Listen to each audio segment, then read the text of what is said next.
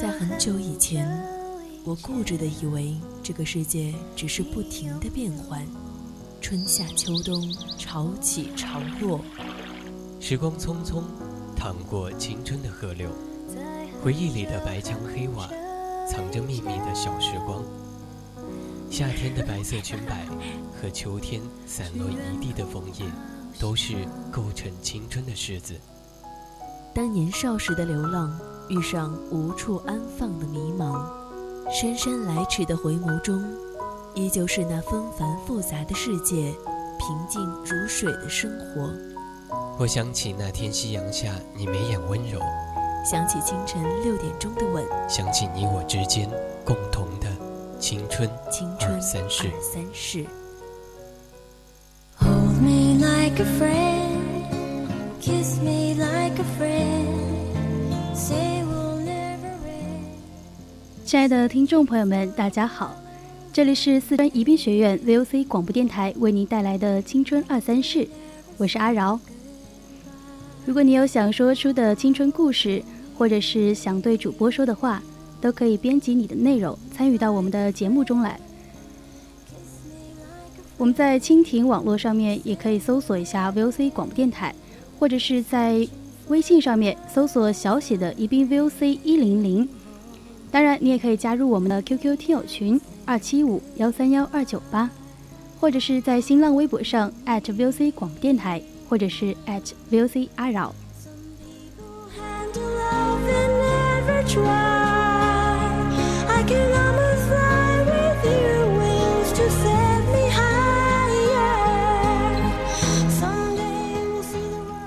那么今天给大家分享的第一篇文章是来自片刻网的。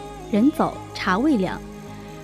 如果说青春是一场梦，那么这个让我不想醒来的梦中，一定有过他的身影。也许我们到最后都没有真正的在一起，可是他永远在我内心最软弱的地方。在那段青葱岁月中，在我如此短暂的生命里，多么庆幸有你的存在。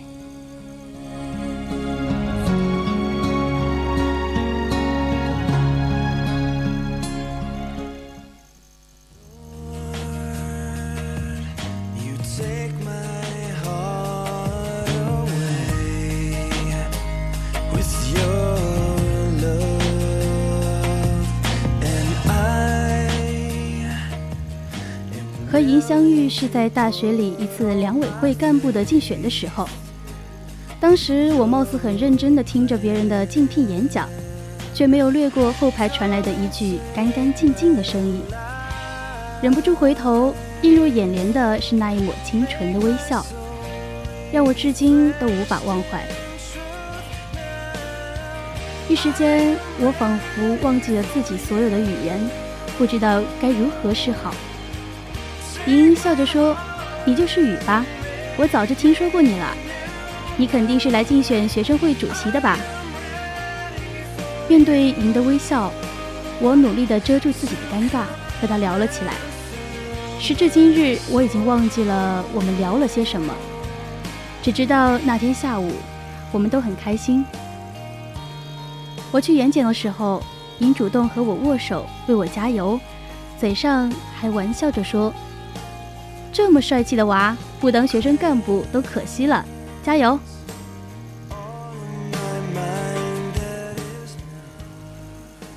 大学是一个美好青春的国度，可在这些美好里面，却时时刻刻的透露着苍凉的味道。告别了为了念书而念书的年纪，让刚入大学的我们失去了方向，对未来的期盼和彷徨更使我们慌张。不过，值得庆幸的是，总还有那么几个人能够陪同自己品味迷惘。或许是因为性格的原因吧，我很快在大学里面建立了自己的朋友圈子，加上协助校团委管理学生会和社团的工作，那时候的我也没显得多么无聊。不过，看见校园里面一对对牵着手的情侣。心里难免有些说不出的感觉。这个时候，我又想起了那张不知道什么时候被自己悄悄记住的脸。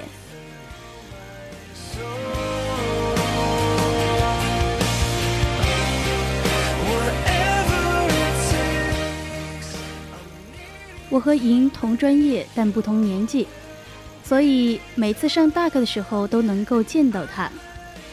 她的生活一直都显得十分的精致，和室友玩耍、上课、参加社团，每天都显得很开心，让人不得不羡慕这个可爱的女孩子。何莹刚开始的时候极为自然，不过自己不争气的眼睛总是在上课的时候盯着她。久而久之，莹似乎也发现了我眼睛中那些莫名的味道。不过，我们彼此依旧从容。有一次上大课的时候，莹居然没有来，从他的室友那里知道了他生病了。从自私的角度来讲，或许这就是上天给自己安排的一次机会吧。在银生病期间，我每天打电话、发短信陪他聊天，希望他不会显得无聊，也会买一些营养的吃的，让他的室友带给他。而这段时间也使我们有了更深入的了解，我们的关系也有了很大的发展。莹莹是个很乖巧的女孩子，但骨子里却有一些小倔强。因为某些原因得不到父母太多的爱护，独立而优秀，从没有谈过恋爱，对爱情有些期待，也有一些害怕。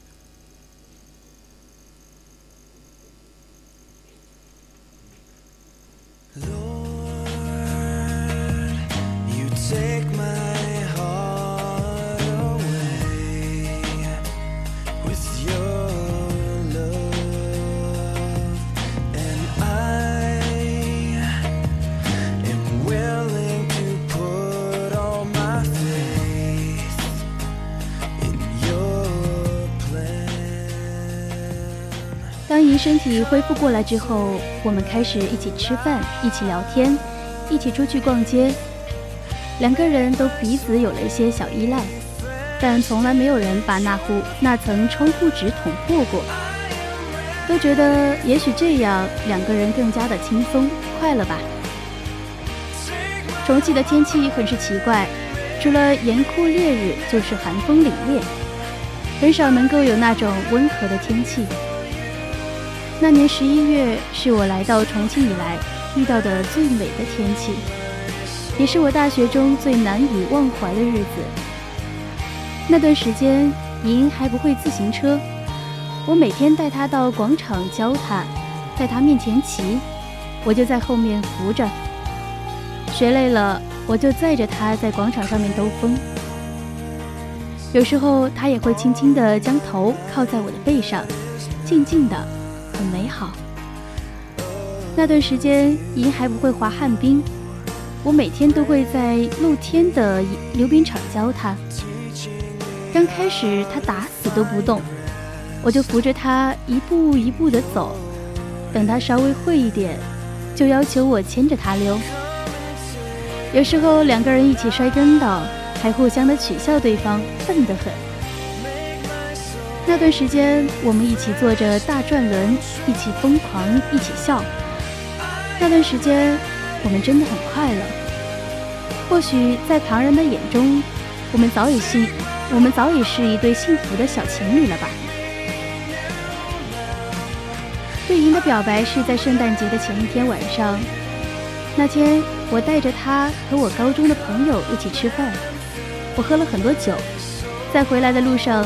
我将自己早已准备好的礼物送给他，并拉着他的手说：“莹，你应该早就知道我对你的心意了吧？我们交往好吗？”不知道为什么他听到我的话会有些惊慌，然后沉默了许久。他说：“其实我不想谈恋爱，有些害怕。不过，你和礼物我暂时收下了。”但如果你要是表现的差的话，马上开除你。那天晚上风很凉，但月亮依旧很圆。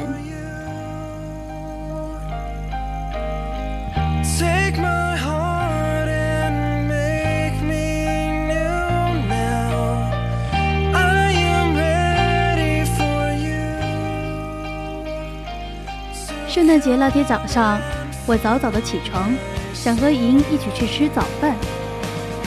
可是打电话却没有人听。他的室友说他回家了。不知道什么时候，我打通了莹的电话，得知到他的父亲病危的消息。莹在电话里的哭声，让我不知道如何安慰他。等他哭完，我说我去他的老家找他。他死活不肯，说我要是过去，他不知道怎么和他妈妈说。之后，莹很少再接我的电话，就算接，也没有和我说什么。我问他原因，他沉默。直到一个多月之后，他处理完家里的事情，回到学校，我和他彻彻底底的结束了以前的欢笑和暧昧。见到的也仅仅只是一个淡淡的微笑。我问他原因，他只是说，我们只是最普通的朋友，然后就离开了。就这样，我继续在他的身边纠缠了多年，但是，他对我的态度依旧没有半点改变。也就是这样，我们刚开始就结束的故事，故事从此闭幕。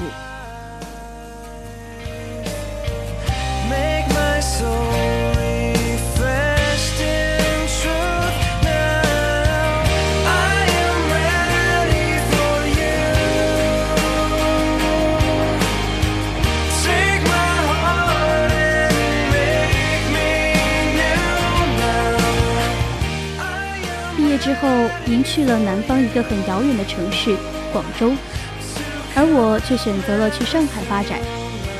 从此，两个人开始经营自己的圈子，再也没有了交集的可能。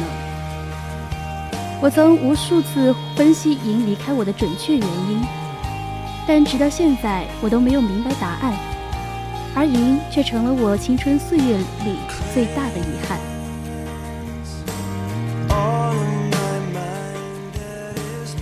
青春本是一个惹人怀念的字眼，在那段岁月里，我们有过欢笑和悲伤，有过感情和别离，当然难免会留下遗憾，就犹如银在我的青春年华中一般。但也正是有了这些，才使得青春这般美好、充实，还有难以忘怀。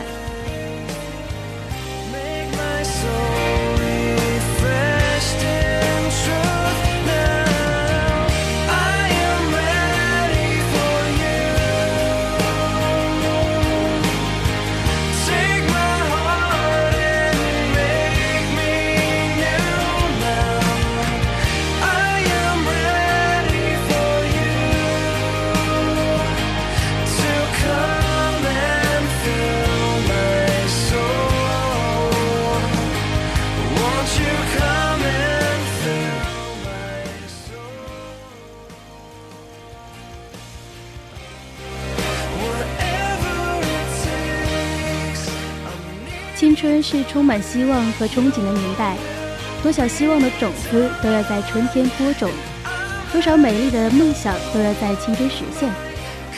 用理想和信念编织花环，用希望和勇气构筑理想的大厦。如果在青春不播种下希望的种子，那么悔恨便伴随你有生之年的时时刻刻。接下来，阿饶和大家分享的另外一篇小文章，《雨季不再来》。很久以后，我们回过头想起自己的这段青春岁月，希望你不要有遗憾。尽管有遗憾，也不要悔恨吧。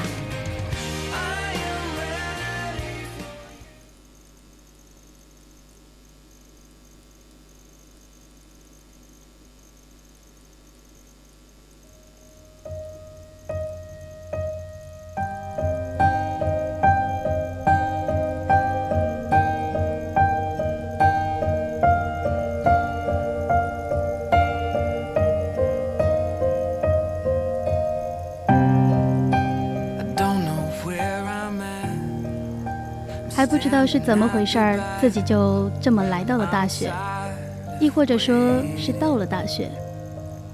当年自己才刚刚进高三的时候，内心中还是怀着一种年轻的冲劲儿，一种对大学或者是说对自由的渴望。如今自己真正的来到了大学的时候，却还有一着一种不知身在何处的感觉，不知道自己的内心是一种高兴，还是一种失望的感情。当随着时间慢慢的推移，我也渐渐的发现了自己最真实的想法。倘若在以前，我是怎么也不会想到自己会是这么容易多愁善感的一个人。以前听到老师说，高三生活是我们人生中最最珍贵的时光，却没有多少感觉。在那个时候，内心里唯一的想法就是赶紧高考。然后上大学，再也不要回到高三了。毕竟经历过高三的人都知道，那是真正的痛苦。可是如今，若是一切都再从头的话，人生中我不会再次放手了。若是一切再从头，我再也不会那样的浪费时间在网吧。毫无节制地挥霍着父母的金钱，来赢得女友的欢心；不会为了玩游戏而一整夜不回家；不会为了一句毫无意义的话语而和别人打得头破血流。如果一切能够再从头，每天的早上我会早起一会儿，多看看书，背背英语，然后在考试的时候不至于因为一些题目的失误。而全盘皆输，然后回到家中，看到父母那强颜欢笑的表情，多付出一点点，去换回父母内心的满足。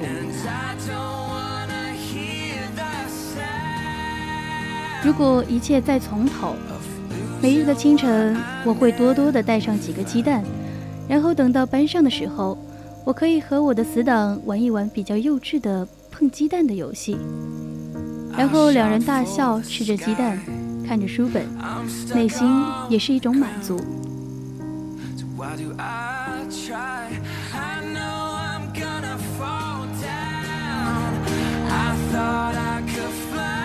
若是一切再从头，我会好好的珍惜和你同位的那段时间。虽然时间只是短短的不到一个月的时光，但是那却是我最难忘的一段时间。因为在那个时光中有你的存在，带给那个高三的生活一种快乐和充实。每天早上看着你埋头写数学作业，下课因为某一句话和大吵，但是从来没有破裂我们之间的感情。若是一切再从头，那段青春路上我该有多少不放手？即使是每天清晨都要面临着那堆积如山的书本和练习册，面对那一张张因为高考而挂满愁容的面容，即使一次又一次的考试，一次又一次的失败，如今看来，那都是一种难得的幸福。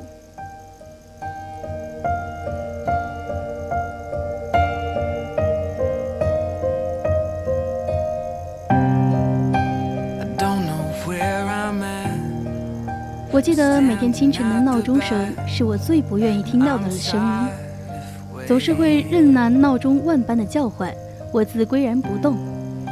等到那闹铃声渐渐弱去，却又是突然一大叫：“糟糕，又要迟到了！”声音中蕴含的悔意，让屋外路人都驻足惊讶的四处四处寻找。于是，在那天的早晨。某一个高三的班级里，又多了一位埋头于书堆中吃早饭的同学。我记得每个课间时段，班里总会有那么几个人叫得满城风雨、鸡飞狗跳，使得原本应该很安静的高三，在那一刻不再安静，而是一种别样的热闹，别样的活跃。大家都抬起头看着眼前的一幕，不由得。捧腹大笑，于是，原本压抑的内心也有了一丝的缓解。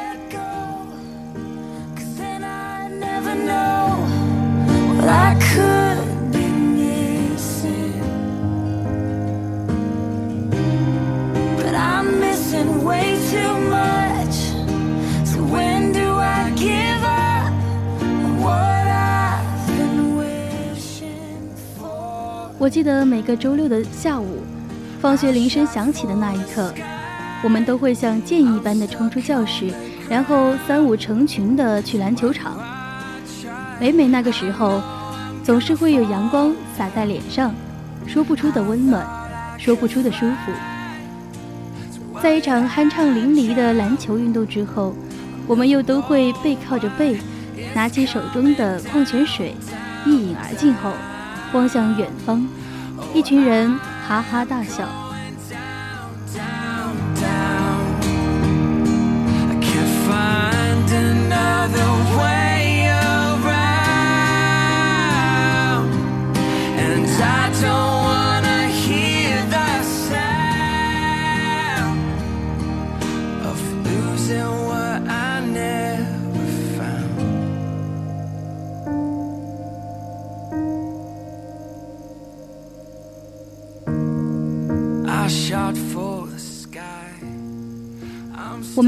自己挥霍着这些轻松的时光，却不知道这些时光是那样的短暂。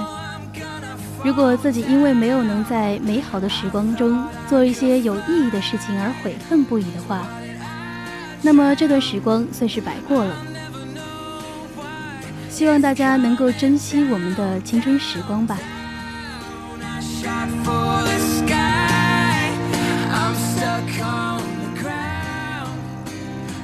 今天的青春二三事到这里就快要结束了，感谢您的收听，我是阿扰，我们下期再见。